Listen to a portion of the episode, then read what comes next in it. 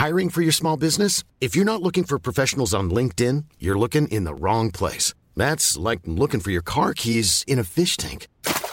LinkedIn helps you hire professionals you can't find anywhere else, even those who aren't actively searching for a new job but might be open to the perfect role. In a given month, over 70% of LinkedIn users don't even visit other leading job sites. So start looking in the right place. With LinkedIn, you can hire professionals like a professional. Post your free job on linkedin.com slash people today.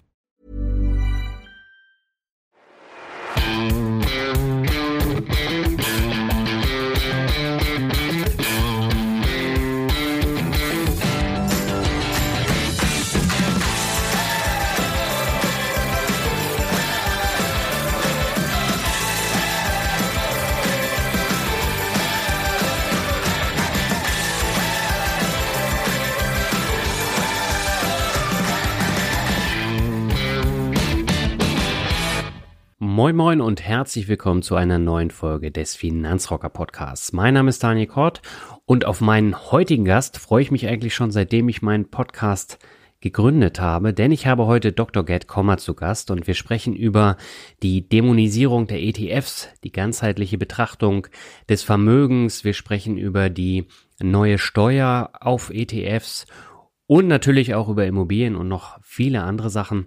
Und mir war es wichtig, dass ich in diesem Interview eben nicht so die ganzen Grundlagen abdecke. Die könnt ihr, wenn ihr wollt, in dem sehr, sehr guten Finanzfluss-Interview nachhören. Und ich wollte einfach ein paar andere Fragen stellen. Und ich hoffe, dass dir das Interview trotzdem Spaß macht. Ja, und diese Folge wird dir präsentiert von Salon, der Personal Shopping Plattform von Salando für den individuellen Geschmack.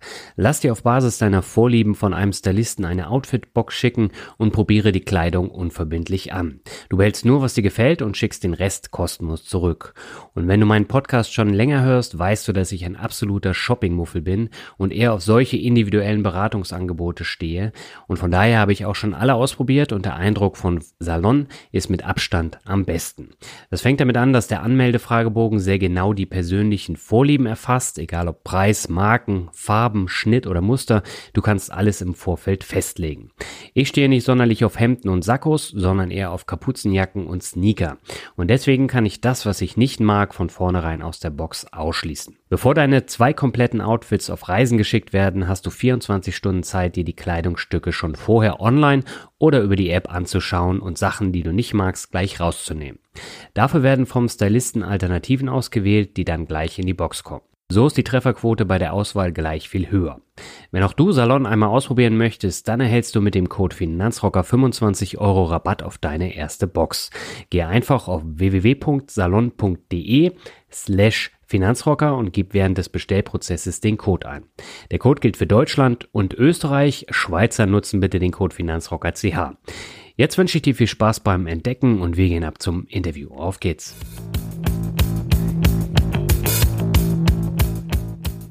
Auf meinen heutigen Gast freue ich mich ganz besonders, da er nicht ganz unschuldig daran ist, dass es meinen Blog und auch meinen Podcast überhaupt gibt. Sein Buch Souverän investieren war das erste Finanzbuch, das ich überhaupt gelesen habe und was mich auch nachhaltig geprägt hat. Und im Finanzrocker Podcast ist heute Buchautor und Vermögensverwalter Dr. Gerd Kommer zu Gast und wir wollen heute über ETFs, Vermögensverwaltung, Immobilien und viel mehr sprechen. Aber erstmal herzlich willkommen im Finanzrocker Podcast, Herr Kommer. Ich freue mich, dass Sie heute da sind. Guten Abend, Herr Kort. Ich freue mich auch, bei Ihnen Gast sein zu dürfen. Sehr schön. Auch auf die Gefahr hin, dass die meisten Hörer Sie schon kennen und wahrscheinlich auch Ihr Buch gelesen haben. Vielleicht möchten Sie sich trotzdem noch mal kurz vorstellen. Gut, ich tue das gerne, werde mich aber kurz halten.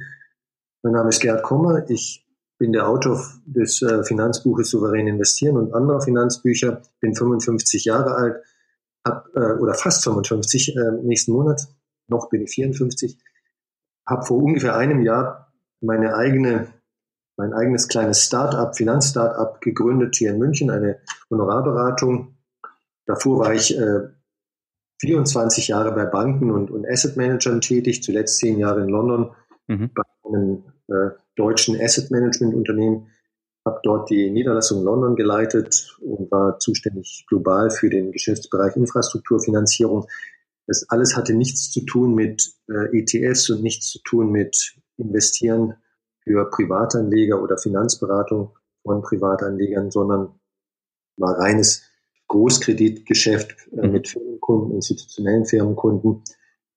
Aber wie das so ist manchmal im Leben, nach langer Zeit möchte man was anderes machen, was Neues machen. Und ich wollte halt an der Stelle endlich mal mein eigenes Ding machen. Wenn ich jetzt, wann dann? Also mit, mit 54 ist es ohnehin schon recht spät. Und dann ergab sich einfach äh, aufgrund von gewissen organisatorischen Änderungen im Unternehmen eine günstige Gelegenheit, einen Absprung zu wagen und den habe ich dann auch gewagt. So, und deswegen sitze ich jetzt hier. Und wie hat sich Ihr Geschäft jetzt entwickelt im ersten Jahr nach der Gründung? Es hat sich ähm, sehr gut entwickelt. Das werden wahrscheinlich die meisten sagen auf so eine Frage, aber darf ich betonen, dass es ehrlich ist. Die, die Ansage und Aussage ist ehrlich. Ähm, ja, es äh, hat sich überaus erfreulich entwickelt. Ich habe vor, vor zwei Monaten meinen ersten Vollzeitmitarbeiter eingestellt, weil ich offen gesagt sehr unter Wasser bin, also einfach äh, kaum hinterherkomme mit dem, mit dem Neugeschäft äh, und macht auch Spaß. Ich denke, das, der gute Start hat, äh, hat zwei Gründe. Zum einen vielleicht so eine Art Bekanntheitsbonus aus meinen Büchern. Das, mhm. denke ich, äh, hilft mir ohne Zweifel. Aber äh, der andere Faktor ist, dass einfach unglaublich viele vermögende Privatanleger in Deutschland und auch in den deutschsprachigen Nachbarländern äh, existieren, die sehr, sehr sauer sind und enttäuscht sind mit und von ihren bisherigen Finanzberatern, Vermögensverwaltern, Bankkundenbetreuern und so weiter. Und mhm.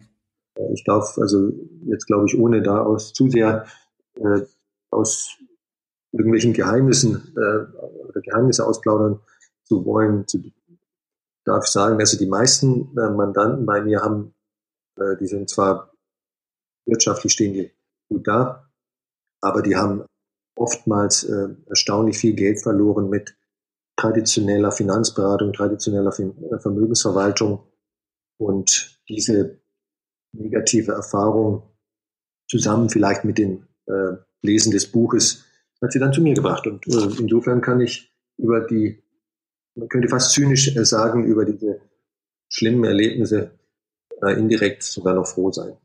Okay. Sie beraten ja mit Ihrem Unternehmen vermögende Privatkunden, Family Offices, Stiftungen, aber auch kleine und mittelständische Unternehmen. Äh, jetzt mal aus Privatanlegerperspektive, wie hoch muss denn mein Vermögen sein, damit ich zu Ihnen kommen kann und mir dann eine Beratung abholen kann? Eine Zahl, die in Stein gemeißelt ist, gibt es nicht, aber mhm. letzten Endes äh, muss man trotzdem irgendeine nennen. Sie ist nicht deswegen, sie ist nicht in Stein gemeißelt, weil Beispielsweise, wenn jemand äh, in der Situation wäre, dass er heute eine kleinere Summe hat und dann kommt irgendwann in absehbarer Zukunft aus Erbschaften oder Boni oder Verkäufen von Immobilien und, und, und noch ähm, irgendwas dazu, dann äh, könnte man ja auch kleiner anfangen. Aber letzten Endes ist die Zahl sicherlich, also die Zahl, die eine Art äh, Mindestvolumen ist, von der ab es Sinn macht für meine Mandanten und letztlich auch für mich irgendwo in der Größenordnung von 350.000 Euro. Mhm. Und äh, wie darf ich mir so eine Beratung vorstellen? Also Sie haben ja trotzdem noch den ETF-Fokus dann auch in Ihrer Beratung dann drin, oder? Ja, durchaus. Ne? Die Beratung ist, sagen wir gerne, eine holistische Beratung, die fängt an mit der äh, Feststellung letztlich des, der Ist-Situation eines Mandanten, also der gesamten vermögens- und wirtschaftlichen Situation eines Mandanten, einschließlich auch das äh, berühmt-berüchtigte Humankapital. Hm. Wir haben dafür ähm, eigenes Tool entwickelt, in dem man so eine Art Bilanz, eine, ein, wie bei einem kleinen oder großen Unternehmen, eine Bilanz des Haushaltes, das sind ja oft dann mehr als nur eine Person, erstellt. Mhm. Äh, in dieser Bilanz, in diesem Tool sind alle Vermögenswerte, auch Verbindlichkeiten, Schulden, sogar Eventualverbindlichkeiten, also Bürgschaften und ähnliches, was es möglicherweise gäbe äh, oder gibt, drin, auch äh, Dinge, die nicht so leicht, Vermögenswerte, die nicht so leicht zu quantifizieren sind, wie Rentenansprüche, gesetzliche Rente, aber auch private Renten, Lebensversicherung, das kann man alles mehr oder weniger Aufwand verwahrwerten, in einer sozusagen Gegenwartsgeldsumme ausdrücken und äh, kommt dann quasi zu einer, einer Bilanz auf der linken, auf, in der auf der linken Seite die, die Assets, die Vermögenswerte stehen und auf der rechten die äh, Quellen, also die, die Finanzierungsquellen, Fremdkapital oder Eigenkapital. Und das kann man alles mit oder ohne Humankapital betrachten und aus dieser Betrachtung ergibt sich selbst schon oft, äh, ergeben sich oft äh, interessante Einsichten. Auf dieser Basis entwickeln wir dann so letzten Endes eine, eine Asset-Allokation. Ich überspringe jetzt einige Zwischenschritte, mhm. die dann in einen konkreten Anlagevorschlag mündet. Dieser Anlagevorschlag kann auch und wird häufig auch ETFs enthalten oder andere, ich nenne es jetzt mal Indexfonds und Assetklassenfonds. Ne? Ja. In Deutschland ist es manchmal so, dass, habe ich den Eindruck, die äh, Indexing-Community glaubt, dass äh, ETFs die einzigen Indexfonds sind. Das ist nicht ganz richtig. In den USA sind Indexfonds im traditionellen Fondsformat, also eben nicht börsengehandelte Indexfonds, ja. dominieren immer noch den Markt, marktanteilsmäßig mit über 50 Prozent und, Index, äh, ETFs sind sozusagen die Minderheit. Auch in Europa, in der Schweiz zum Beispiel, eine gewisse Ausnahme, sind Indexfonds im traditionellen Fondsformat genauso verbreitet wie ETFs. Und dann gibt es noch äh, sogenannte Asset-Klassenfonds. Das sind im Grunde genommen auch Indexfonds im traditionellen Fondsformat, also nicht börsengehandelte Indexfonds, bei denen allerdings der Index kein kommerzieller Index ist, wie zum Beispiel der MSCI World oder der DAX oder der S&P 500 und so mhm. weiter. So ein Index, den die Fondsgesellschaft selbst erstellt. Mhm. Ja, der könnte zum Beispiel heißen North American Large Caps. Ja, das wäre sozusagen das Äquivalent zum S&P 500. Ja. Im Grunde genommen exakt das Gleiche, aber heißt halt nicht S&P 500 und wird auch nicht von Standard Poor's ermittelt und berechnet. Und das hat viele, viele Vorteile, diese Vorgehensweise. Unter anderem spart sich die Fondsgesellschaft die Lizenzgebühren für den Index. Das ist schon mal einer von vielen, vielen Vorteilen. Und diesen Kostenvorteil als Beispiel kann man natürlich auch an die Anleger weitergeben. Aber diese Assetklassenfonds sind ein bisschen äh, oder sind sehr in Europa kaum verbreitet, in den USA stärker mhm. und werden auch nicht, glaube ich, äh, im Allgemeinen auf dem Retailmarkt direkt vertrieben, sondern da muss man über äh, sozusagen äh, bestimmte Finanzberater gehen. Wir sind einer davon. Mhm. Also das heißt, als normaler Anleger habe ich gar keine Möglichkeit, da rein zu investieren. So kategorisch will ich das nicht ausformulieren. Es dürfte auf alle Fälle schwierig sein. Also ich wüsste jetzt keine, aber da gibt es alle möglichen Aussagen und manchmal auch Gerüchte über die Schweiz und keine Ahnung was äh, könnte man das machen. Das ist nicht illegal, also äh, aber, aber die Vertriebsseite dieser Gesellschaften, die Menschen und Funded das ist eine.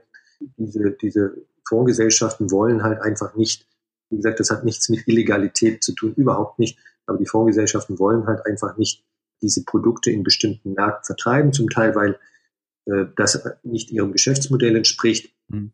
zum Teil, weil äh, vielleicht für die Fonds gar keine gar kein deutsches äh, Steuerreporting äh, existiert. Ne? Man kann mhm. trotzdem in Fonds investieren, das ist nicht überhaupt nicht illegal, äh, aber letztlich hat es steuerliche Nachteile und die Fondsgesellschaft will einfach nicht, dass so, solche Situationen entstehen. Ne? Und mhm. deswegen wird man diesen Fonds dann sozusagen auf den üblichen Plattformen und, und Finanzportalen und so weiter nicht begegnen. Aber ob es äh, nicht doch irgendwie möglich wäre, es sei dahingestellt. Ich weiß es nicht. Okay. Dann ähm, ist mir gerade aufgefallen, Sie haben äh, diesen ganzheitlichen Ansatz betont. Der spielt natürlich auch immer bei der Bankberatung auch eine Rolle. Da geht es ja auch um Zahlen. Aber da geht es eben auch um, um Provisionen. Und dieser ganzheitliche Blick, den vergessen viele. Also auch betriebliche Altersvorsorge, dann die ähm, gesetzliche Rente, dann die eigenständige Altersvorsorge. Viele achten da gar nicht so drauf, sondern fangen erstmal an. Wie wichtig ist es denn als Anleger äh, wirklich dann eine Bestandsaufnahme von allen Assets, die ich bisher angesammelt habe, zu machen und dann erst äh, das Geld anzulegen? Grundsätzlich ist es unheimlich wichtig, äh, mhm. Herr Kort. Wir haben es gut formuliert, finde ich. Richtig investieren bedeutet letztlich ja, ganzheitlich investieren und, und vor allem alle Assets, also alle Vermögenswerte und natürlich auch alle Liabilities, alle Verbindlichkeiten zu ja. berücksichtigen. Dazu gehören Dinge, die wir jetzt schon genannt haben, zum Beispiel äh, die, den Anspruch, den man an die gesetzliche Rentenversicherung hat, den kann man verwahrwerten, also in einer heutigen Geldsumme ausdrücken und damit mit seinem ETF-Portfolio vergleichen Mhm. Nächstes Beispiel, noch wichtiger im Allgemeinen, also für alle, die noch nicht äh, in den Ruhestand gegangen sind, das berühmte Human Capital. Das kann für jemanden, der, sagen wir mal, irgendwas studiert hat und, und 35 Jahre alt ist, kann das ohne weiteres über eine Million betragen, weil dieser Mensch ja noch ein sehr langes Arbeitsleben äh, vor sich hat und ja. gleichzeitig hat, hat dieser, nennen wir ihn jetzt mal Lieschen Müller, die, die Dame, äh, 20.000 20.000 auf dem äh, Bankkonto oder in einem Depot, ne? Und mhm. ihr Kapital äh, beträgt aber vielleicht 1,5 Millionen. Äh, mhm. Sie hat dann einen Rentenanspruch, sie hat vielleicht auch irgendwo eine kleine Lebensversicherung und so, aber all diese Assets sind ja unbedeutend gegenüber ihrem Humankapital. Und dann gibt's noch Erbschaften, die man, das klingt jetzt makaber, auch berücksichtigen könnte. Die kann man mit Wahrscheinlichkeiten gewichten. Mhm. Wenn jemand, ja, also, sagen wir mal, Finanz, äh, Vermögensanlage betreibt mit dem Ziel Altersvorsorge und ja, nennen wir es jetzt mal finanzielle Unabhängigkeit. Ich mag den Begriff nicht besonders, aber mhm. auch äh, sehr geläufig neuerdings anstrebt, dann geht das nur, wenn man, aus meiner Sicht geht es nur wirklich gut, wenn man auch wirklich das gesamte Bild im Blick hat. Ja. Und da sind wir an dem Punkt, den wir gerade genannt haben. Okay. Dann äh, gehen wir noch mal einen Schritt weiter. Das ähm, sogenannte Komma-Portfolio spielt ja in Ihrem Buch auch eine sehr, sehr große Rolle. Nun ähm, spreche ich ja mit meinem Podcast-Kollegen Albert Warnecke, dem Finanzvisier, auch häufig äh, darüber, wie man denn am besten anlegen könnte, gerade wenn man noch nicht so viel hat. Und häufig kommt da zur Sprache, dass das sogenannte Komma-Portfolio viel zu groß ist, also viel zu äh, fragmentiert, auch weil einige ETFs drin sind. Äh, würden Sie denn sagen, bis 100.000 Euro braucht man das Komma-Portfolio in der Form, wie es im Buch steht, gar nicht umsetzen, sondern äh, da reichen dann auch zwei oder drei ETFs? Ja, also absolut. Ähm, da würden gerade bei, einem, bei einer Anlagesumme von, von bis zu 100.000 Euro auch drei ETFs äh, reichen. Sie, also im, im Buch äh, selbst werden vereinfachte Vorschläge genannt, ne, die manchmal so ein klein bisschen zulasten der erwarteten Rendite gehen. Ja. Grundsätzlich ist das Weltportfolio, das wird manchmal so ein bisschen zu äh, mechanistisch betrachtet oder zu dogmatisch, ist es ein Grundkonzept, das in erster Linie darauf basiert, äh, wirklich global zu diversifizieren. Mhm. Buy and Hold, Kostenminimierung, möglicherweise dann nicht auf Basis reiner Marktkapitalisierungsgewichtung. Aber das sind mehr so allgemeine Konzepte, die muss man jetzt nicht, oder man muss, man muss das Weltportfolio nicht unbedingt mit neun oder zehn ETFs äh, umsetzen. Und wie Sie gerade erwähnt haben, es würde auch mit drei ETFs gehen, zum Beispiel einem MSCI World. Und dann könnte man, weil in dem MSCI World die USA sehr hoch gewichtet sind, das wissen ja wahrscheinlich die meisten Hörer, über 50 Prozent, wenn einem das unbehaglich viel erscheint. Ich habe da mit dieser Sichtweise eine gewisse Sympathie. Da könnte man einfach MSCI Europe oder was ähnliches, Stock 600, so einen europäischen Indexfonds dazu tun und auf die Art und Weise einfach den, den Europateil, den Westeuropa-Teil höher gewichten und dazu noch ein Emerging Market ETF. Mhm. Äh, das ist jetzt, das wäre eine, eine sehr einfache Variante, das äh, Weltportfolio umzusetzen. Wichtig ist dann auch bei dieser Asset-Allokation zu bleiben und nicht jetzt, weil wieder mal Herr Müller, Mr. DAX im Fernsehen oder sonst wo gesagt hat, die Welt geht morgen unter und die USA wird es besonders schlimm treffen. Ja dann an dieser äh, Gewichtung, die man einmal gewählt hat, rumzuschrauben, weil man glaubt, jetzt müsste man wieder mal einen Crash vermeiden oder umschiffen oder besondere Ertragschancen wahrnehmen. Das funktioniert meistens nicht. Mhm. Ähm, ich darf vielleicht noch ergänzen, die fünfte Auflage von Souverän investieren wird im Anfang März 2018 erscheinen, also mhm. ja, so gute drei Monate, noch dreieinhalb Monate von, oder ja, drei, drei Viertelmonate von jetzt an gerechnet. Und eines der vielen Dinge, die dort anders sein werden, wird eben auch diese Themen, das Thema Komplexität sein. Also Leser werden sehen, dass ich mich bemüht habe, in der neuen Auflage in dieser Hinsicht Dinge zu vereinfachen, mhm. wenn das bewusst ist, was Sie vorhin angesprochen haben. Es gibt auch noch sonst viele Änderungen im Buch. Das ist wirklich eine vollständig A bis Z überarbeitete Neuauflage. Grundprinzipien sind selbstverständlich noch die gleichen, aber die, vor allem der zweite Teil, der Umsetzungsteil, der ist schon sehr deutlich weiterentwickelt und ich hoffe verbessert. Okay, das heißt, das macht dann auch für Leser, die jetzt schon die zweite, dritte, vierte Auflage dann im Schrank stehen haben, durchaus Sinn, da dann nochmal zuzugreifen. Wenn ich jetzt sage ja, dann äh, wird jeder sagen, klar. also ein schlimmer Interessenskonflikt behafteten Menschen in dieser Hinsicht gibt es ja nicht als mich. Aber letzten Endes, wenn, wenn jemand sich für das Thema passiv investieren und Weltportfolio-Konzept und so weiter wirklich interessiert und äh, mehr als nur 1000 Euro investiert hat, glaube ich, lohnt sich diese äh, Investition von ja knapp 30 Euro oder 30 Euro, Entschuldigung, 32 Euro. Mhm. Also es geht letztlich beim Investieren darum, Fehler zu vermeiden, die vermeidbar gewesen wären. Also wenn morgen der dritte Weltkrieg kommt und Ihr Portfolio drunter leidet, Herr Kort, dann war das kein Fehler, den Sie hätten vermeiden können. Ne? Also, ja. Aber es gibt eben andere Dinge, die sich negativ auf das Portfolio auswirken und die man hätte vermeiden können. Also nicht nur im Sinne von Oberlehrer, ja, hättest du es gewusst, äh, das hättest du wissen müssen, sondern man wirklich hätte vermeiden können. Und da ist es, glaube ich, unheimlich wichtig, dass Menschen sich Finanzbildung aneignen und auch Zeit und ein bisschen Geld äh, dafür investieren. Also äh, ab und zu mal ein Buch kaufen. Im Allgemeinen ist es, ist das, äh, lohnt sich diese, diese Investition. ja, jetzt äh, habe ich Werbung gemacht, aber vielleicht krieg, kriegt ja auch der ein oder andere Leser äh, in einer Bibliothek, der die äh, eine der früheren Auflagen gelesen hat. Und zum Schluss möchte ich noch sagen, ich habe vier Ausgaben von ähm, Stocks in the Long Run und ich glaube vier Ausgaben von uh, Random Walk Down Wall Street in meinem Bücherregal stehen hier hinter. Ja. Also, und die habe ich wirklich gelesen, ja? weil ich diese Bücher einfach gut finde und wenn man etwas Gutes zweimal liest oder dreimal liest und vielleicht sogar auch noch in leichter Abwandlung, dann hat es oft einen ganz besonders großen Effekt.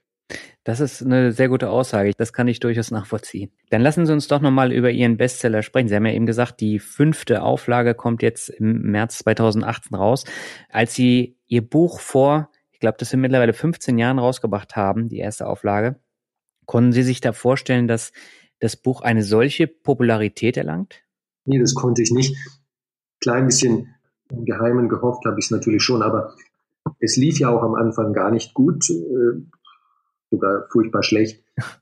Wenn ich nicht, glaube ich, äh, frei, also intensiv nachgebohrt hätte, ich glaube 2007, dann fünf Jahre später kam die, die zweite Auflage äh, beim Verlag, beim Campus Verlag, dann hätte der Verlag selbstverständlich das ganze Ding halt dann einschlafen lassen. Mhm. Und auch die zweite Auflage war jetzt nicht unbedingt der Knaller. Fußnote bitte, äh, liebe Zuhörer, glauben Sie nicht, dass man durch das Verfassen von Finanzbüchern äh, schnell reich wird. okay. Ganz, ganz wenigen, nicht mal ein Prozent, glaube ich. Aber war ja auch mehr Hobby und Idealismus äh, und hat mir selbst äh, geholfen, mich, mich selbst als äh, mich selbst als Investor weiterzubringen. Und äh, ich glaube, so ab, ab der Finanzkrise, logischerweise 2008, 9, 10, zogen die Verkaufszahlen dann an. Mhm. Ich glaube, weil äh, viele Anleger in der Finanzkrise nochmal merkten, aktiv investieren funktioniert meistens nicht. Mhm. Und selbst äh, in der Finanzkrise hat es nicht funktioniert oder hat es noch schlechter äh, funktioniert als gar nichts tun oder, oder eben passiv investieren. Und gleichzeitig äh, wurde in den Medien immer häufiger von ETFs, von passiv investieren, von äh, Fonds, die ihre Benchmarken schlagen, berichten von den Skandalen in der Finanzbranche, die ja im äh, Zuge der Finanzkrise sehr viel Prominenz in den Medien bekamen, ne, von gierigen Bankern und Beratungsfehlern und ja. Kommunen, die sich am Swap-Markt äh, verkalkuliert, verspekuliert hatten und so weiter. Und ich denke, diese, äh, dieses Hintergrundgeräusch, dieser Rückenwind in den Medien plus eben die schlechten Erfahrungen, die viele gemacht haben mit traditionellem Investieren, haben dann das Buch letzten Endes ein bisschen nach Buchauflage nach vorne gebracht und 2016 hat es dann sogar den Deutschen Finanzbuchpreis gewonnen. Mhm. Hat auch mal geholfen. Ja, aber Sie gehen ja auch sehr wissenschaftlich dann an das Thema ran. Welchen Einfluss würden Sie sagen, hat das dann auch auf die Glaubwürdigkeit der Aussagen, die Sie da tätigen? Ich glaube, das hat äh, eine sehr, deswegen tue ich es auch, ähm, eine positive Auswirkung. Also ich möchte nach Möglichkeit in dem Buch nichts Wichtiges sagen, ohne es äh, durch, durch äh, Züge und Literaturangaben und so weiter äh, zu belegen. Klar gibt es natürlich so ein paar äh, oder vielleicht sogar auch eine Menge Aussagen, die sind so selbstverständlich und trivial, gleichzeitig aber auch wichtig und wahr, dass man sie jetzt nicht nochmal belegen muss. Mhm. Alle, alles, was eben nicht ganz trivial und ganz selbstverständlich ist, das möchte ich äh, belegen, weil ich einfach denke, äh, der Leser hat, die Leser haben einen Anspruch darauf, äh, nicht nur Thesen und Behauptungen und Hypothesen zu hören. Und genau das äh, ist es, das aus meiner Sicht 60, 70 Prozent des Inhalts eines normalen Rat Finanzratgeberbuches ausmacht, nämlich also 50, 60, 70 Prozent sind einfach nur Thesen, Hypothesen. Ne? Da sagt mhm. einer, Grund ist ein gutes Investment, ja. Oder Dividendenaktien sind besonders, äh, besonders attraktive Aktien, ja. Leider äh, gibt es darüber überhaupt keinen Konsens in der Wissenschaft, also über diese beiden Punkte jetzt als Beispiel. Mhm. Und ähm, ich finde, jemand, der sich finanziell weiterbilden möchte, hat einen Anspruch darauf, von mir als, als Autor zu hören, das ist gut wissenschaftlich belegt, diese Aussage oder diese Aussage ist überhaupt nicht wissenschaftlich belegt, das ist nur meine Meinung. Oder drittens, es gibt hier keinen Konsens. Es gibt viel Literatur, aber keinen Konsens. Und das wäre, wenn ich äh, über Darmkrebs schreiben würde, da gibt es irgendein Bestsellerbuch über den Darm, ne? man soll es mhm. kaum glauben. Also ein medizinisches Thema ja nicht anders. Ja. Also äh, Finanzgesundheit und medizinische Gesundheit haben viele Parallelen und es ist wirklich schade, dass viele äh, Autoren einfach völlig verzichten darauf, äh, außer da, wo es zufälligerweise mal klappt oder ihre eigene Meinung zufälligerweise mal stützt, die Wissenschaft mit ins Bild zu bringen. Mhm. Versuche in dem, in dem Buch manchmal äh, vielleicht sogar einen Schnaps zu viel. Ich habe da auch schon ab und zu mal Kritik gehört, ah, da sind viel, viel zu viele Fußnoten und mhm. alles zu trocken. Aber gut, das ist halt die Nische, die das Buch besetzt. Mhm. Ja, auch sehr gut besetzt, ne? Das muss man ja auch dazu sagen. Also wenn ich mich da an äh, den Kapitalgipfel in München erinnere, da hatten sie ja die größte Traube dann nochmal rum von Leuten, die wirklich auch diese Wissenschaftlichkeit gelobt haben. Oh, das ist nett, dass Sie das sagen. ja, doch, das hat man schon gemerkt. Also der Finanzvisier stand ja neben Ihnen und da war die Traube deutlich kleiner. Aber bei Ihnen war sie am größten. Nein, nein, nein, bei mir war sie am kleinsten, weil ich ein aktiver Anleger bin. Äh, oder bei Christian Röll genauso. Und äh, da gab es dann schon Unterschiede auch beim Publikum. Ja, also. Ja. Mittlerweile ist es ja so, Sie haben es ja auch gesagt, mit äh, der steigenden Auflage von souverän investieren ähm, sind auch immer mehr Banken auf diesen ETF-Zug aufgesprungen und haben dann kostenlose Sparpläne angeboten auf bestimmte Anbieter und Produkte. Neuerdings äh, gibt es diverse Webinare, wo den Leuten dann auch beigebracht wird, ähm, welche ETFs wichtig sind, äh, finanzielle Grundbildung, alles, was dazugehört. Wenn man sich jetzt aber den Markt so ein bisschen anschaut, ähm, dann merkt man, dass da ein ziemliches Ungleichgewicht bei den ETF-Anbietern auch herrscht. Also es gibt die drei großen, das sind iShares, DBX-Trackers und Luxor, die einen sehr großen Einfluss haben. Äh, andere wie Comstage ähm, machen hingegen kaum Umsatz und äh, es wird ja auch gemunkelt, dass die ähm, Marke dann auch verkauft wird. Wie sehen Sie dieses Ungleichgewicht und diese Entwicklung auch? Also letztlich sind ETFs eine Commodity, ne? nicht ja. äh, im Sinne von Rohstoff als äh, Assetklasse, sondern Commodity so im betriebswirtschaftlichen Sinne, also eine Massenware. Ja. Das in, in, überhaupt nicht negativ. Ne? Ich bin ja ein, ein absoluter Fan und Verfechter von ETFs. Aber letzten Endes spielt beim ETF die, die Marke, des, der Brand keine Rolle. Äh, das sind alles Sondervermögen, ne? Mhm. Äh, ob Company nun iShares heißt, also der, der ETF-Sponsor, Emittent ist eigentlich nicht das richtige Wort. Das ist ja keine Emission wie eine Aktie oder eine, eine Anleihe. Mhm. Kapitalverwaltungsgesellschaft. iShares heißt, oder äh, Zacharias Sample äh, Fondsgesellschaft spielt keine Rolle. Also vom, die Struktur ist die gleiche, sie ist auch gleich sicher und über alle anderen Merkmale wie zum Beispiel Kostenquoten oder ja, äh, Referenzindex selbstverständlich und Abbildungsmethode, ne, physisch oder äh, per äh, Swap, äh, Schrägstrich synthetisch und so weiter kann man sich gut informieren. Also der Name letzten Endes spielt keine große Rolle. Mhm. Und wir haben weltweit und auch in Europa wahrlich genug Wettbewerb, wo das manchmal, manchmal wird das Gegenteil behauptet, weil ja iShares angeblich äh, ja die, äh, die Weltfinanzmärkte übernehmen wird. Ja. Unsinn.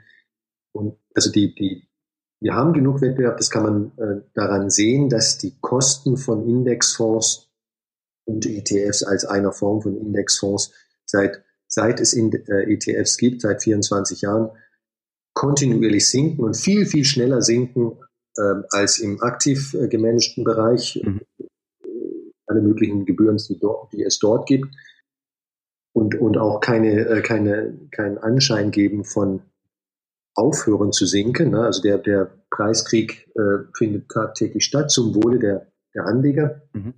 Und äh, dann kommt ja noch hinzu, dass zwei von den drei Firmen, die Sie vorhin genannt haben, äh, Luxor und äh, DB, Extra, DB Extrackers weltweit keine besonders große Rolle spielen. Mhm. Ähm, die sind halt in Deutschland vor allen Dingen und etwas weniger in Europa äh, mit vorne, aber in den viel größeren amerikanischen Indexfonds und ETF-Markt spielen DBX-Trackers und Luxor keine große Rolle. Dort sind die zwei Up, äh, Runner-Ups sozusagen zu äh, iShares, nämlich Vanguard und State Street, ja.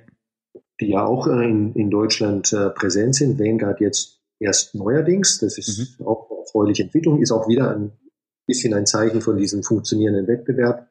Und äh, Anleger sollten sich freuen, dass es viele ETFs gibt, manchmal sogar zu viele. Also 15 DAX-ETFs, da muss man sich schon fragen, ist das unbedingt notwendig? Aber so ist es halt. Mhm. Brauchen wir uns jetzt nicht drüber zu beschweren, äh, wenn es kein DAX-ETF gäbe. Das wäre ein Grund, sich zu beschweren. Und, äh, und es kommen ständig neue raus. Viele sind aus meiner Sicht überflüssig, aber wenn Sie ein paar Skier oder einen Tennisschläger kaufen wollen, äh, gibt es natürlich auch viele, die aus ihrer Sicht überflüssig sind. Ne? Also mhm. das müssen wir mal anerkennen, dass äh, niemand hier der Papst ist und sagt, was zulässig ist und was äh, nützlich ist und so weiter. Also eine gewisse Vielfalt ist gesund und äh, okay, macht den Markt manchmal ein bisschen unübersichtlich, aber es ist halt so in der Marktwirtschaft. Mhm. Interessant finde ich das. Also es gibt ja viele äh, Comdirect-Kunden, die bisher immer davon profitiert haben, dass sie jetzt gerade auch von Comstage ähm, einen kostenlosen Sparplan bekommen. Und die Comdirect ändert das ja jetzt ab Januar und das war ein riesengroßer Aufschrei. Das war jetzt auf dem Finanzbarcamp auch ein großes Thema. Ich erlebe das auch sehr häufig, wenn ich jetzt mit anderen äh, Lesern, Hörern äh, spreche. Das Thema kostenlos Mentalität, gerade auch beim Sparplan, ist für viele sehr, sehr wichtig. Spielt es denn bei der Geldanlage wirklich so eine zentrale Rolle, dass man da einen kostenlosen Sparplan hat? Kostenminimierung spielt schon eine große Rolle, das ist klar. Ich glaube, das wissen alle Hörer, ne? Mhm. das ist umgekehrte Zinseszinseffekt. Allerdings gibt es in Deutschland äh, schon so ein bisschen die Mentalität, dass bestimmte Dinge halt wie ein Girokonto oder ja. ein Sparplan, das muss immer umsonst sein, um Gottes Willen, sonst geht die Welt unter. Ich kann Ihnen versichern, dass es in anderen Ländern, zum Beispiel die Kontoführung als, als Paradebeispiel, also von allen Ländern, in denen ich bisher gelebt habe, teurer ist als in Deutschland. Ja. Beim Sparplan würde ich meinen, äh, dass man äh, schon viel erreichen kann, indem man die Ausführung eben nicht mehr auf monatlicher Basis erzwingt, wenn Sie so wollen. Ne? Also ja. ich bin sarkastisch, weil man im Monat wiederum äh, Sarkasmus bitte nicht falsch verstehen, halt 100 Euro nur zusammensparen kann. Und ich freue mich für, jeden Menschen, der das kann. Bitte nicht falsch mhm. verstehen. Aber 100 Euro ist halt für sich genommen kein Vermögen. Und wenn ich jetzt sagen würde, okay, ich lasse äh, zum Beispiel ein ganzes Quartal zusammenkommen, dann und äh, stelle die Ausführungshäufigkeit des äh, Sparplans dann halt auf Quartal ein, mhm. dann kann die Kostenrelation schon deutlich besser sein. Also da pro Ausführung zwei Euro zahle oder was auch immer, dann, dann sieht's äh, günstiger aus. Klar, umsonst ist am allerbesten. Das, das wird niemand begleiten. Ne? Mhm. Ja, mir ist es halt aufgefallen, weil die Diskussion, die, die bauschte richtig ähm, auf. Und letztendlich sind das ja auch nur Marketingaktionen der äh, Banken dann, diese ähm, ja, kostenlosen Sparpläne auf bestimmte Anbieter. Und das ändert sich ja dann häufig dann auch wieder. Genau, ja, also diese, ich meine, ich bin also wirklich kein großer Freund von Festgeldhopping oder Tagesgeldhopping, das ist alles lächerlich äh, und lenkt von den wirklich wichtigen Dingen ab und diese Loss Leaders und, und äh, Lockvogelangebote, mhm. darüber sollte sich jeder im Klaren drüber sein, dass, dass das vermutlich nicht langfristig funktionieren wird. Und man sollte vielleicht ab und zu auch mal anerkennen, dass natürlich diese Infrastruktur, Infrastruktur bereitzustellen, ne, also die Infrastruktur einer Bank für mhm. Vermögensverkehr und für Vermögensverwaltung Verwaltung. Ne? Ich bin der Letzte, der also hier die Banken zu verteidigen hat, aber oder möchte. Aber es ist schon ähm, wirklich so, dass diese Infrastruktur bereitzustellen Geld kostet und äh, irgendwo müssen diese Banken äh, das, das, das Geld verdienen. Und der Internationale Währungsfonds, IMF, äh, sagt seit Jahren, äh, dass äh, in Europa eine neue Bankenkrise kommen könnte. Ne? Ich, mhm. Gottes Willen hier nicht äh, irgendwelche Prognosen verbreiten, das ist äh, Unsinn. Aber der europäische Bankensektor ist äh, ungesund und einer der vielen Gründe, warum er sehr ungesund ist, ist, dass in Europa Banken nichts verdienen. Das wird kaum einer glauben wollen, ne? weil sie sind chronisch unprofitabel. Und der Platzhirsch in Deutschland, Deutsche Bank, ist ein gutes Beispiel. Ja. Ich habe sehr viele Leser und Hörer, die mich immer wieder darum bitten, dass ich mal auf die negativen Aspekte der ETFs eingehe. Die positiven Aspekte, die kann man ja immer wieder hervorstellen. Es ist günstig, ähm, man ist äh, breit aufgestellt, es ist relativ einfach, auch mit dem Sparplan dazu investieren. Es gibt aber auch sehr, sehr viele Medien, die dann sagen, ja, ETFs können für ein systemisches Risiko sorgen, gibt einen gefährlich hohen Marktanteil, wenn ganz viele da rein investieren und nicht mehr in aktive Fonds oder in Einzelwerte dann investieren. Ähm, was würden Sie denn sagen, was sind denn tatsächlich negative Aspekte von ETFs? Sehr, sehr guter Punkt, ähm, Herr Kort. Also letztlich muss man zwei Dinge unterscheiden. Zum einen diese systemischen Themen, systemische Risiken, die angeblich durch die Zunahme des Marktanteils von, von Indexfonds, mhm. ETFs, wieder als eine Form von Indexfonds äh, entstehen können.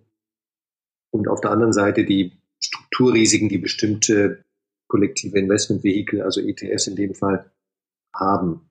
Und zwei verschiedene Dinge. Äh, ja. Kommen wir zu zuerst die Strukturrisiken. Und da äh, wird eigentlich am häufigsten äh, werden Swap-ETFs genannt. Mhm. Dann gibt's noch Leveraged äh, ETFs oder Leverage ETFs und Short ETFs. Aber bleiben wir jetzt mal einfach bei den, bei den Swap ETFs, also den ETFs, die ihren Referenzindex nicht durch physische, in, physische Investments in die, in die Wertpapiere, Aktien oder Anleihen replizieren, sondern über eine sogenannte Swap-Konstruktion. Mhm. Äh, also wenn ich mich richtig erinnere, dann ist der Marktanteil äh, von Swap-ETFs weltweit äh, unter, unter 10 Prozent, vielleicht sogar unter 6 Prozent.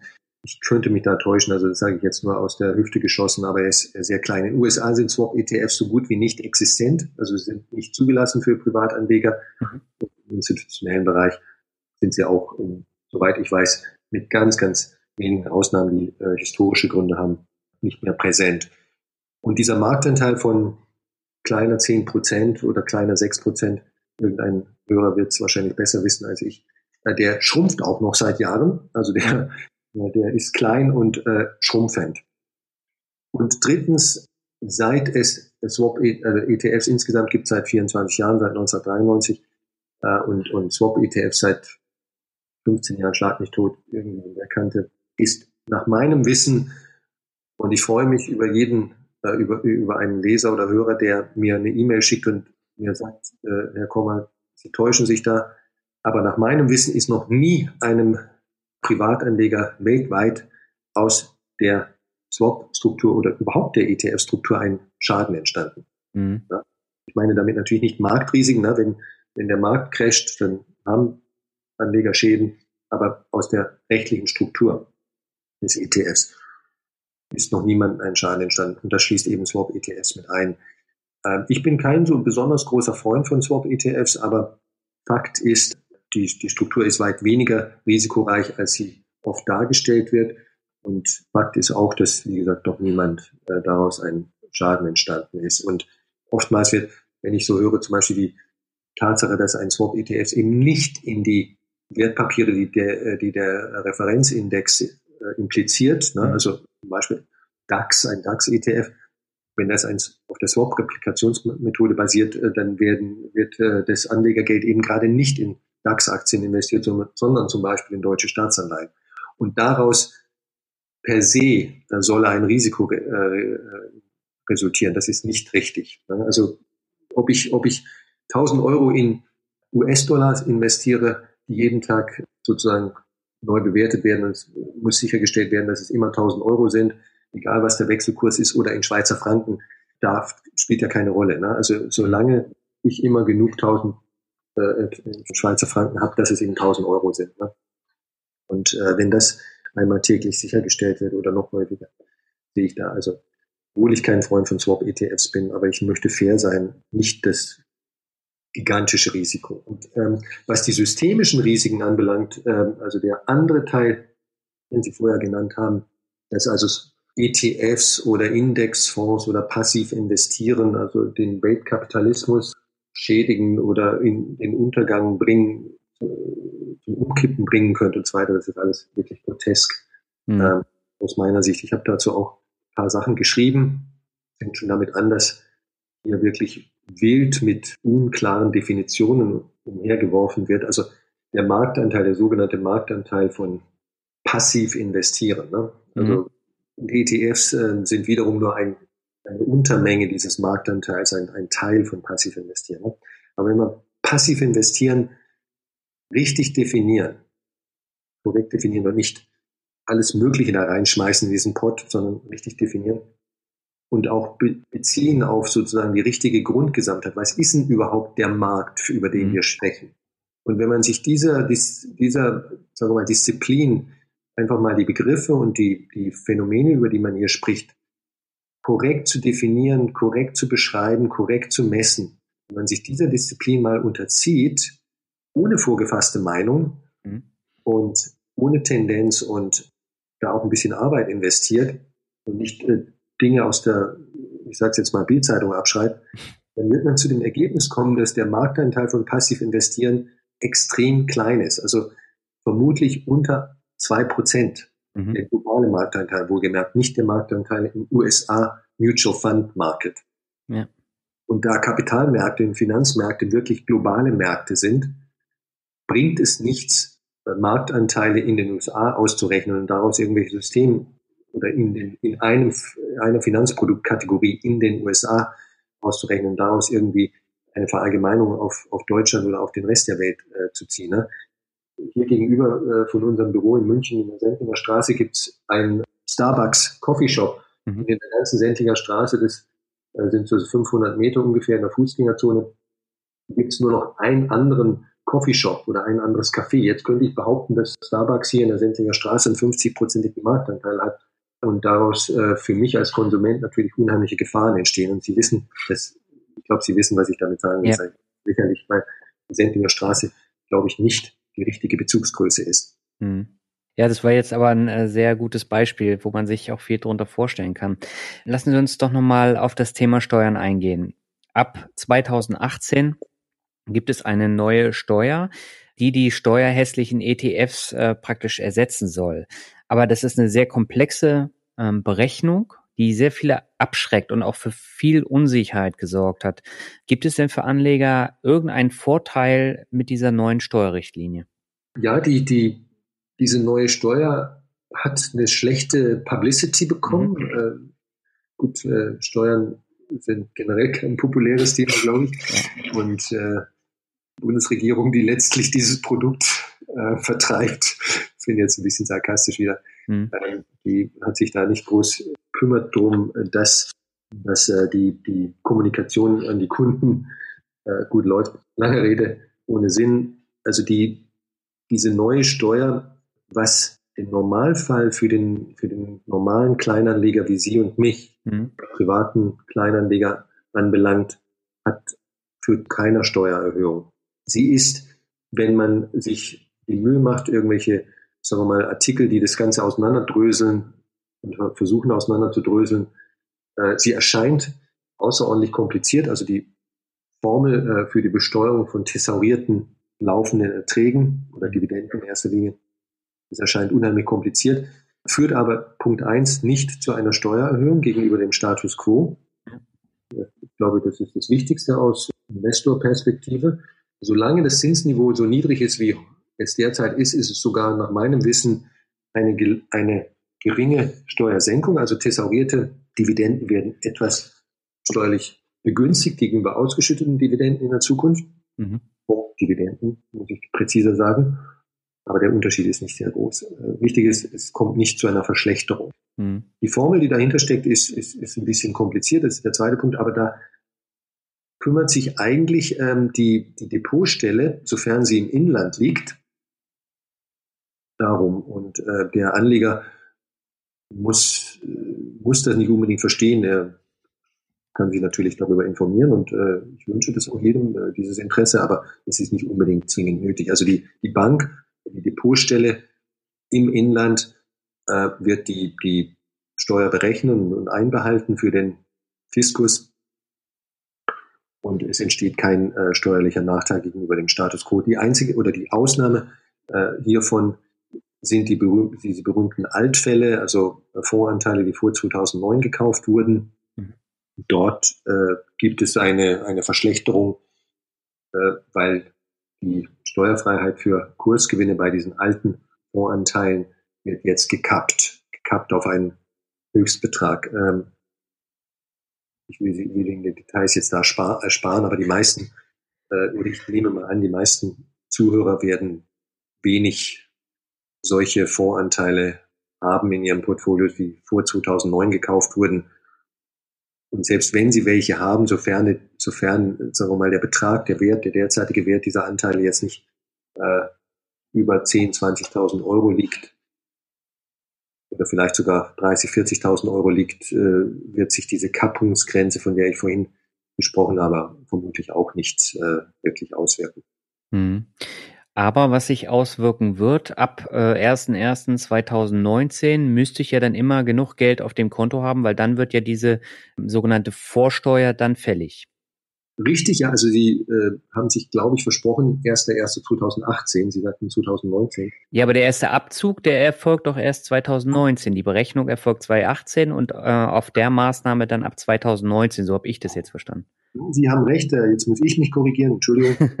genau, also die Steuerreform selbst tritt im 1. Januar 2018 in Kraft, aber tatsächlich, Sie haben recht, bei thesaurierten Fonds ist das äh, Kalenderjahr, das sozusagen das Steuerjahr und äh, dementsprechend kann diese, dieser Effekt am 1. Januar, ja, Anfang Januar 2019 zum ersten Mal wirken. Da ist es tatsächlich so, wie Sie das richtig angedeutet haben, dass die sogenannte Steuerliquidität, also sozusagen die Steuerschuld auf diese thesaurierten Dividenden, die muss der Anleger, der Privatanleger nun selbst aus seinem, wenn Sie so wollen, übrigen Vermögen bezahlen. Ne? Also mhm mir ist es vielleicht, vielleicht habe ich das deswegen vorhin nicht erwähnt, weil ich äh, persönlich der Meinung bin, also Gottes Willen, es ist linke Tasche, rechte Tasche, äh, ob das aus meinem Fondsvermögen, aus meinem Depot entnommen wird, also das, was ich an Steuern zu zahlen habe, oder äh, ob ich von meinem Gehaltskonto, Girokonto jetzt äh, diese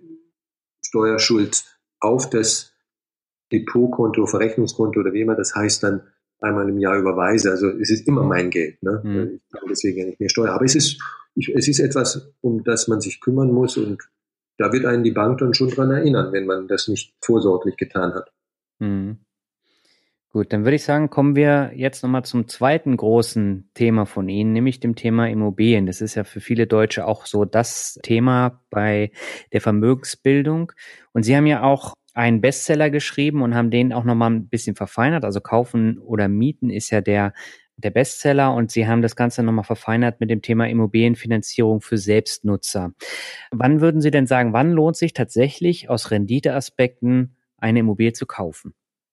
Also Immobilien als äh, Renditeobjekte könnte man sehen zur Selbstnutzung oder zur Vermietung. Mhm.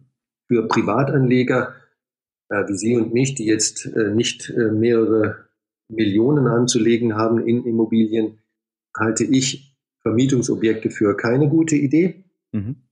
In Kaufen oder Mieten, obwohl das Buch eigentlich sich an Selbstnutzer richtet, gibt es auch einen Abschnitt, der erklärt und erläutert, warum das keine gute Idee ist. In wenigen Sätzen gesagt ist es, Sie als, als privater Kleinvermieter, das ist so die Terminologie des Statistischen Bundesamtes, konkurrieren Sie eben mit gewerblichen Vermietern, also Großvermietern. Der größte Vermieter in Deutschland ist die Vonovia AG, sein Mitgliedsindex, ein äh, Immobilienunternehmen, das 600.000 Wohnungen besitzt und verwaltet. Ja.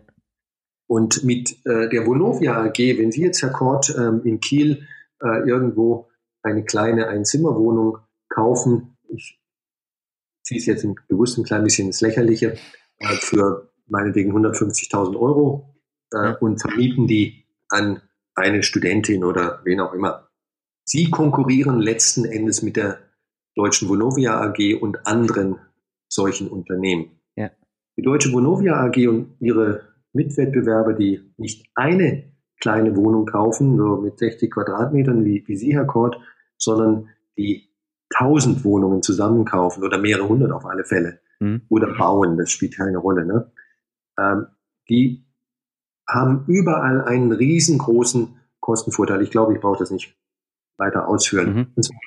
beim Kaufen von allem, also wirklich Baumaterial, Grundstück, Architekt, alles. Das einzige, wo sie, das einzige kleine Element, wo sie sozusagen auf äh, fairer Spielwiese mit der Vonovia AG und, und ähnlichen konkurrieren, ist die Grunderwerbsteuer. Aber das und später die Grundsteuer. Die Grundsteuer ist selbst fast unbedeutend und die Grunderwerbsteuer ist ähm, zwar nicht unbedeutend, aber äh, die macht den Kohle hier nicht fett. Und das zieht sich fort äh, über die äh, sozusagen Lebensphase der Immobilie, die Betriebsphase. Auch während des Betriebs hat ihr Konkurrent, also der gewerbliche Vermieter, ungeheuerliche Steuer- und ja, Steuervorteile. Das kann man ein bisschen differenzierter sehen, aber auch Steuervorteile, insbesondere eben Betriebskostenvorteile. Und die, jeder weiß, der ein bisschen BWL studiert, der, der Kostenführer bestimmt in einem funktionierenden Markt langfristig das Preisniveau. Und deswegen kommt für private Vermieter in der Regel nicht sehr viel dabei raus. Also ich sage jetzt nicht, dass die alle Geld verlieren, aber äh, die tollen Investments sind es nicht. Wissenschaftliche Zahlen dazu und Untersuchungen gibt es kaum. Mhm. Ein äh, Berliner Wirtschaftsforschungsinstitut hat mal vor ein paar Jahren eine Untersuchung zu solchen Objekten, wie ich sie gerade beschrieben habe, also das Vermietungsobjekt des privaten Kleinvermieters, äh, angestellt und die Zahlen, die, diese Studie habe ich auch in dem Buch zitiert, die Zahlen waren also bitterlich enttäuschend. Mhm. Mag sich jetzt vielleicht für die letzten drei, vier Jahre seit dem Immobilienboom in Deutschland etwas gebessert haben, aber generell sieht es da nicht so toll aus. Ich denke, nur derjenige sollte in Vermietungsobjekte investieren, der Gewerb, der ein Immobilienunternehmer ist, der das aus gewerblichen Gründen professionell als Hauptberuf tut mhm. und nicht nur ein Objekt, eine Wohnung kauft, sondern mindestens 20, 30. So. Was die Selbstnutzung anbelangt, das andere Thema, das ist zu 50 Prozent oder mehr oder vielleicht sogar zu 70 Prozent sowieso eine Lifestyle-Entscheidung. Ja. Also, äh, wie wenn Sie sich jetzt meinetwegen, keine Ahnung, einen alten Opel Manta kaufen, äh, Liebhaberobjekt, mit dem können Sie auch von A nach B fahren, genauso wie mit dem alten oder mit Ihrem gebrauchten neuen Jahreswagen Polo, VW mhm. Polo. Ne? Eher ein triviales Auto, aber die, dieser Lifestyle-Aspekt bei der selbstgenutzten Wohnung, der ist ungeheuer wichtig und wenn Menschen halt in ihren eigenen vier Wänden leben wollen, dann sollten sie das primär tun aus, aus Lifestyle-Gründen. Mhm. Ähm, wirtschaftlich gesehen, da gibt es unheimlich viel Zahlen in dem Buch, ähm, sah es in den letzten knapp 50 Jahren nicht so toll aus für Selbstnutzer. Also mhm. im Durchschnitt war Selbstnutzen, ob jetzt, ja gut, Entschuldigung, ich muss sagen, die, die historischen Zahlen gibt es nur für Wohnungen, aber das, äh, es gibt keinen Grund anzunehmen, dass das bei Häusern, Doppelhaushälften, Reihenhäusern oder freistehenden Einfamilienhäusern anders wäre. Im Gegenteil, es ist, steht zu vermuten, dass es da noch schlechter aussieht. Also in, in den meisten Zeitfenstern in den letzten 50 Jahren war Mieten weniger profitabel als kaufen. Man muss nur richtig rechnen und richtig vergleichen. Auch wenn Oma und Opa äh, das Gegenteil sagen seit 150 Jahren und äh, auch wenn solche Sprüche kursieren wie Miete zahlen, das Geld zum Fenster rauswerfen oder ähnlichen Nonsens. Äh, und solche Untersuchungen gibt es auch für andere Länder, ja. die nicht ich angestellt habe, sondern Immobilienökonomen. Und in den meisten dieser Studien ist das Ergebnis, dass in, den, in der Mehrzahl der Szenarien, ne, der, der Zeitfenster oder der anderweitig äh, abgewandelten Szenarien Mieten rentabler war als Kaufen. Und das schließt noch nicht mal zum Schluss die sogenannten Real Options ein. Na, wenn ich äh, Mieter bin, bin ich räumlich viel, viel mobiler. Mhm. Ich kann also, wenn mir äh, jemand den, den, den Traumjob offeriert, 50 Prozent mehr Gehalt, äh, aber die, das ist 500 Kilometer äh, weiter weg am anderen Ende der Republik, das kann ich als Mieter natürlich leichter wahrnehmen. Und das sind keine abstrusen, absurden, abstrakten Beispiele oder unrealistischen Beispiele, also mit 50 Prozent vielleicht. Aber dass, dass jemand äh, eine wirtschaftliche Upside aus äh, der Annahme einer Stelle, vielleicht war er vorher arbeitslos oder kriegt jetzt eine Gehaltserhöhung, hat, aber eben nicht vor Ort, das kommt regelmäßig vor und diese Upside kann ich halt viel leichter nutzen, wenn ich Mieter bin. Mhm. Es ist halt so, dass äh, Immobilie, Immobilienbesitzer, der Name Immobilie sagt es schon, deutet es an, ähm, tendenziell deutlich immobiler sind, vor allem wenn sie noch einen diesen Kredit mit sich rumschleppen. Und all diese Dinge sind in diesen typischen Kaufen- oder Mietenverrechnungen, die, die ich äh, angestellt habe, noch nicht, noch nicht mal mit drin, mhm. weil da natürlich solche Dinge keine Rolle spielen. Sie, sie unterstellen da wirklich Mieter und äh, Eigentümer leben in der gleichen Immobilie, also sozusagen in der linken und der rechten Doppelhaushälfte und große Immobilien und so weiter. Der eine kauft sie halt und der andere mietet sie und tut sein Eigenkapital dann halt in ein äh, zum Beispiel Weltportfolio. Hm. Jetzt habe ich noch mal eine letzte Frage und zwar ähm, bevor wir zum, zum Word Shuffle kommen. Sie haben eingangs gesagt, das Buch Souverän investieren haben Sie auch geschrieben, um sich selber mit dem Thema investieren ähm, ja so ein bisschen vertrauter zu machen, ein bisschen mehr zu lernen. Warum haben Sie denn das Buch Kaufen oder Mieten geschrieben, wenn Sie auch äh, schon sehr fokussiert auf das Thema äh, Mieten sind, beziehungsweise auch Lifestyle-Entscheidung für, für jetzt eine eigene Immobilie ohne Renditeaspekt? In den ganzen Gesprächen, äh, die ich in den letzten 20 Jahren mit, mit Freunden und neuerdings eben auch äh, Mandanten hatte zu Kapitalmarktanlagen, zum Beispiel passiven ja. Anlagen, tauchte immer irgendwann, und zwar meistens recht früh, das Thema Immobilien auf. Mhm. Und äh, in Großbritannien ist der Immobilienwahn noch schlimmer als in Deutschland. Also kann man sich hierzulande kaum vorstellen. Ist eigentlich in jedem Land so. Mhm. Ähm, also ist, ist eigenes Heim, äh, Glück allein und so weiter ist keine typisch deutsche Geschichte, sondern es ist eine weltweite Sache. Ja. Und es ist ja wirklich so, dass Menschen, die die Altersvorsorge und Vermögensbildung betreiben wollen, grundsätzlich vor der Wahl stehen, tue ich das jetzt über, über sozusagen Kapitalmarktanlagen oder Finanzanlagen oder tue ich, da, oder tue ich das über Immobilien. Ne? Ähm, wir heißen halt nicht alle Bill Gates, der beides tun kann. Ja. Und deswegen weil dieses Thema immer wieder kam und dann ich zu Anfangs sagen musste, ja gut, ich verstehe was von Kapitalmarktanlagen, aber letzten Endes weiß ich jetzt nicht wirklich Bescheid über Immobilien oder kann da nicht wirklich mitreden.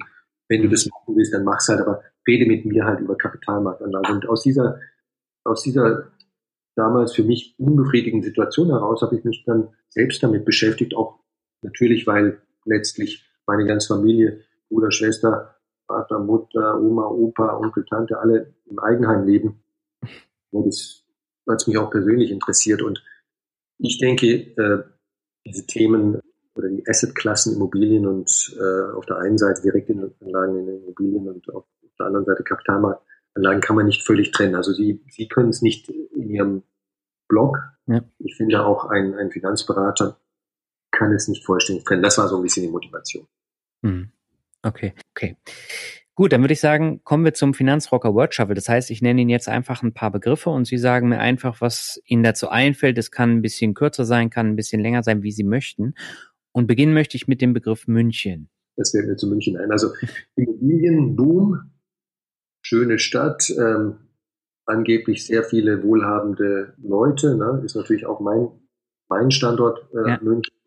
Mir san mir sozusagen. Ne? München also äh, die Münchner sehr selbstbewusst, manchmal ein bisschen zu selbstbewusst. Es gibt auch noch andere schöne Städte, zum Beispiel Hamburg. andere Städte, die viel hipper sind, zum Beispiel Berlin. Ja. Ähm, ja, also in München kann man gut leben, aber es ist auch anderswo schön. Okay. Der zweite Begriff ist Robo-Advisor.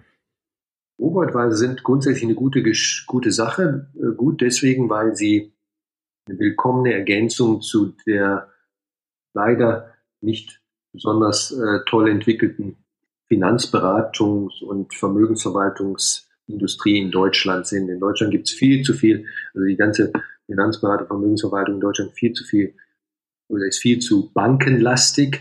Mhm. Punkt eins, Punkt zwei, sie ist viel zu kommissions- und provisions- und damit interessenkonfliktlastig. Und äh, Robo-Advisor sind eine willkommene, ein, ein, ein willkommener Typus von, von Finanzberater, Vermögensverwalter, die diese verkrusteten, altmodischen, veralteten Strukturen auflockern und aufreißen. Die sind natürlich, sie bewirken keine Wunder und, mhm. und niemand wollte solche von ihnen erwarten. Sie müssen sich auch an Kriterien äh, messen lassen. Die sind im Allgemeinen immer noch zu teuer, aber zu teuer ist relativ. Äh, ich denke, die meisten äh, Privatanleger wären zwischen in der Wahl zwischen einem traditionellen Finanzberater innerhalb einer Bank oder außerhalb einer Bank auf der einen Seite und einem Robo-Advisor auf der anderen Seite mit dem Robo-Advisor besser bedient. Was halten Sie denn von, ja, so praktisch Robo-Advisor ohne Verwaltung, also sowas wie der Arero oder äh, jetzt der Vermögensstrategie ETF, wo ich ja so ein, so ein, so ein Korb an äh, einzelnen Assets habe. Ist es sinnvoller als ein Robo-Advisor allein aus, aus Kostenaspekten? Robo-Advisor sind das, was Sie gerade geschrieben haben, sozusagen Arero mit der ganzen äh, zusätzlichen Logistik und Infrastruktur drumherum. Mhm. Mein Depot wird äh, eröffnet äh, ich kriege eine äh, zugegebenermaßen sehr standardisierte Beratung. Ne? Ja. Mein Risiko, meine Risikotragfähigkeit wird gemessen und so weiter. Also wer, wer den One-Stop-Shop haben möchte, wer es bequem haben möchte, wer eben nicht zutraut, äh, selbst Entscheidungen zu treffen. Also Avero wäre jetzt keine so große Entscheidung, weil das Produkt ja schon von vornherein sehr simpel äh, mhm. konzipiert wurde und, und gerade eben äh, für, für einfache Konstellationen schaffen wurde, denke ich. Ähm, aber es ist trotzdem noch eine Entscheidung. Ich muss, ich muss selber das Produkt finden, ich muss mich selber positiv dafür entscheiden, ich muss mental eine Menge Dinge alleine machen, wenn, wenn wir so wollen. Und beim Robotweise werde ich halt an die Hand genommen. Mhm. Also insofern ist, ist Robotweise letztlich die Frage, zahle ich ein bisschen mehr dafür, dass mich jemand an die Hand nimmt? Das Schöne an Robo-Advisern ist, dass sie weit weniger interessenskonfliktbehaftet sind als äh, die traditionellen Player, die ich schon mehrfach angesprochen habe. Und das, das ist ihr aller, allergrößter Vorteil aus meiner Sicht. Also sie sind jetzt nicht mit einem ETF-Provider zum Beispiel verheiratet.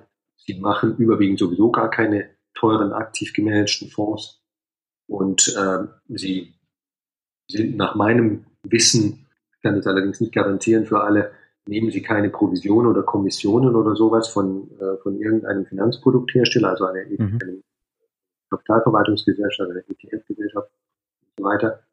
Und das ist alles gut. Äh, das finde ich viel, viel besser ähm, als eben bei, bei traditionellen Beratern, wo aus meiner Sicht diese Pest, schlimmer kann man es nicht mehr ausdrücken, der Interessenskonflikte einfach allgegenwärtig ist. Ne? Und mhm. das muss einfach mal abgestellt werden. Schön wäre es, wenn, wenn es die Aufsicht täte, wenn es der Gesetzgeber täte. Das wird aber nicht so schnell kommen. Und jetzt gibt es eine neue Sparte von Beratern, den Robo-Advisern, die, die, die tun das und das ist grundsätzlich gut. Aber sie sind natürlich noch immer nicht perfekt und hm. sie sind vielleicht auch noch tendenziell ein bisschen zu teuer. Okay, dann kommen wir zum nächsten Begriff, das ist London.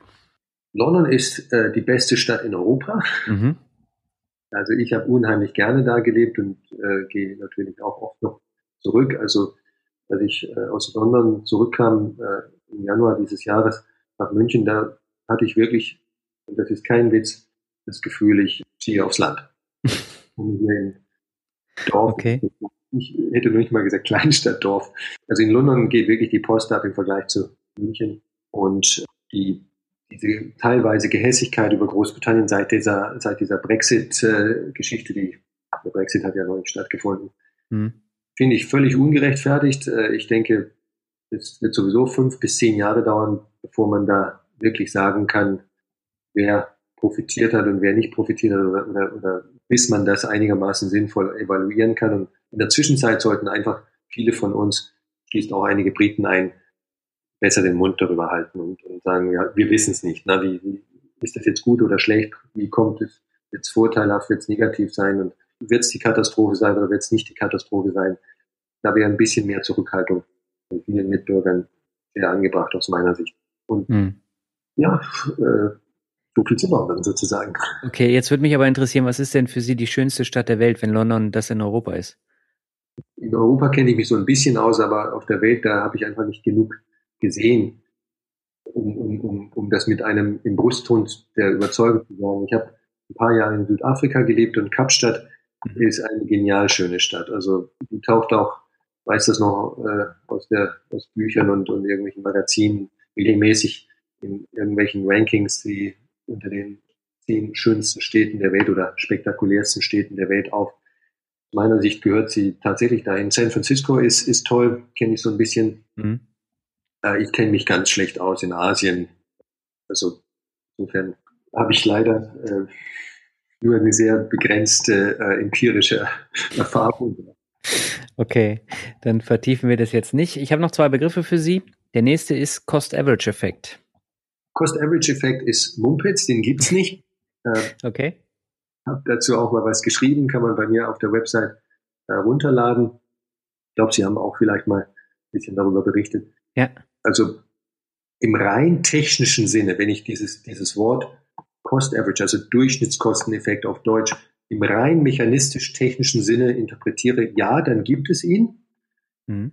Aber wenn ich, das ist, das ist aber nicht die relevante Ebene der, der Interpretation, wenn ich unter Cost Average Effekt oder Cost Averaging Effekt verstehe, dass da irgendein systematischer Vorteil in Bezug auf Rendite oder Risiko dabei entsteht, dann gibt es ihn nicht. Mhm. Ähm, also die, und das ist ein, eins von den vielen Armutszeugnissen für die etablierte Finanzbranche, dass sie diesen Quatsch ähm, seit, seit buchstäblich 30 Jahren in jedem Jahr hundertfach wiederholt und neu verbreitet. Also wenn, wenn ein Berater, Finanzberater oder Wirtschaftsjournalist äh, schreibt oder sehr, sagt, ähm, ja, sparen Sie regelmäßig, weil es den Cost-Average-Effekt gibt, dann ist für mich die Schlussfolgerung, dieser Mensch ist inkompetent. Ähm, dann sollten Sie besser keinen weiteren Rat von ihm annehmen regelmäßig sparen, gleichbleibende Beträge sparen, diszipliniert sparen auf lange Sicht ist selbstverständlich eine gute Sache. Und ich kann nur jeden ermuntern, das, das zu tun. Am besten 50 Jahre lang. Aber nicht, weil es den Cost-Average-Effekt gibt. Okay, das war jetzt eine klare Ansage. Aber das war mir jetzt auch kein Geheimnis, weil das haben Sie ja schon äh, des Öfteren gesagt, dass der Mumpitz ist. Aber jetzt war es sehr deutlich. Kommen wir zum letzten Begriff und das ist Glück. Glück. Ja, das ist auch ein, äh, das ist wirklich ein tolles Stichwort. Ich äh, habe schon seit Jahren vor, mal ein Buch über Zufall und äh, Finanzprognosen zu schreiben. Und Glück ist ja der positive Zufall. Ne? Ähm, ja. also wenn man Glück im Deutschen äh, gibt leider nicht die, die Unterscheidung bei der Bezeichnung Luck und Happiness, die es im Englischen gibt. Mhm. Glück im Sinne von Lebensglück versus äh, Glück haben, weil man im Lotto gewonnen hat oder äh, tolle Partnerin kennengelernt hat oder wie auch immer einen tollen Job gefunden hat. Also letzten Endes äh, ist, spielt äh, Zufall und Glück haben im Leben eine ungeheuer große Rolle und das schließt das Investieren selbstverständlich mit ein, sogar ganz besonders mit ein. Mhm. Also es gibt unheimlich viele äh, Dinge in unserem Leben, die letztlich außerhalb unserer direkten Kontrolle liegen. Und ich meine das nicht religiös, wohlgemerkt. Also ich meine jetzt nicht, dass der Herrgott da oben äh, für uns die Dinge regelt, sondern einfach äh, denken Sie ans Investieren. Ne? Äh, Random Walk, Aktienkurse folgen kurzfristig äh, äh, einem Zufallslauf, sind nicht prognostizierbar. Und das gilt für viele Dinge im Leben. Ne? Die, Sie haben alle möglichen Gelegenheiten, positive und negative vorteilhafte und nachteilige, die einfach geschehen und die haben nichts dazu getan. Ja. Äh, Wichtige ist, äh, Sie und ich, Herr Kort, sind in einem sehr reichen Land geboren. Mhm.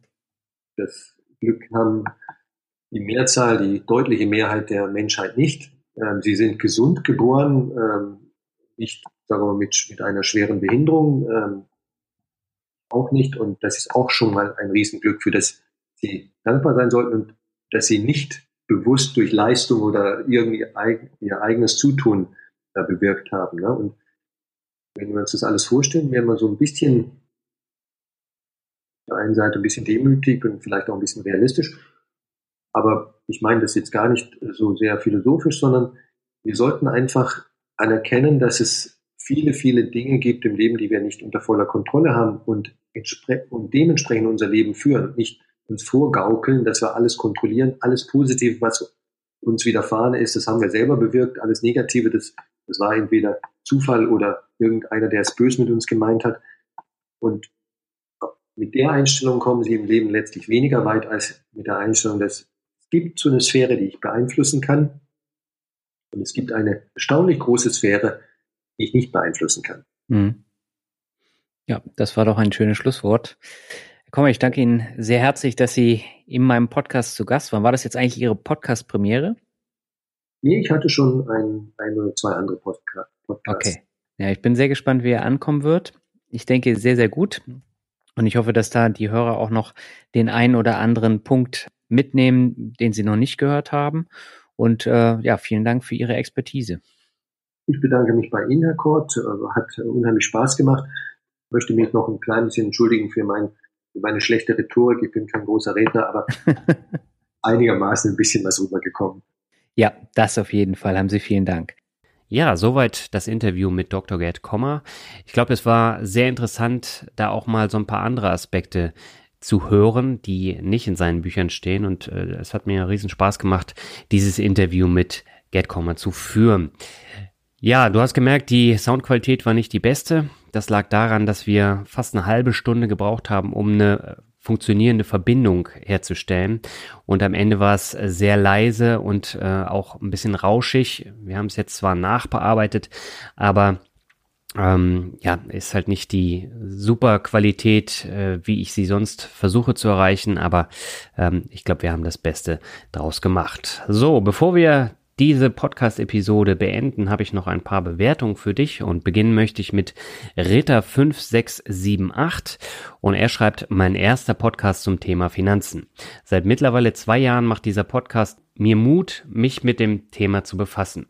Die Vielfalt an Gästen ist die klare Stärke hier, um sich dem Thema zu nähern. Es sollte für fast jeden Anregungen für die eigene Finanzbildung dabei sein. Es gibt viele Querverweise und Literaturtipps. Daniel, danke. Ein Wahnsinns-Mehrwert. Eine Frage noch, warum gibt es so wenig Rocker unter den finanziell Gebildeten?